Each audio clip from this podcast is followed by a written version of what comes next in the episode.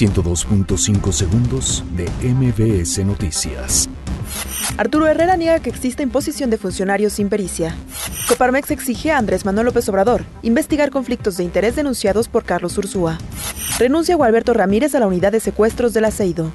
La Fiscalía General de la República detiene al abogado Juan Collado. PRD impugnará reforma que amplía gubernatura en Baja California. Asesor de Donald Trump confía que Temec salga adelante este verano.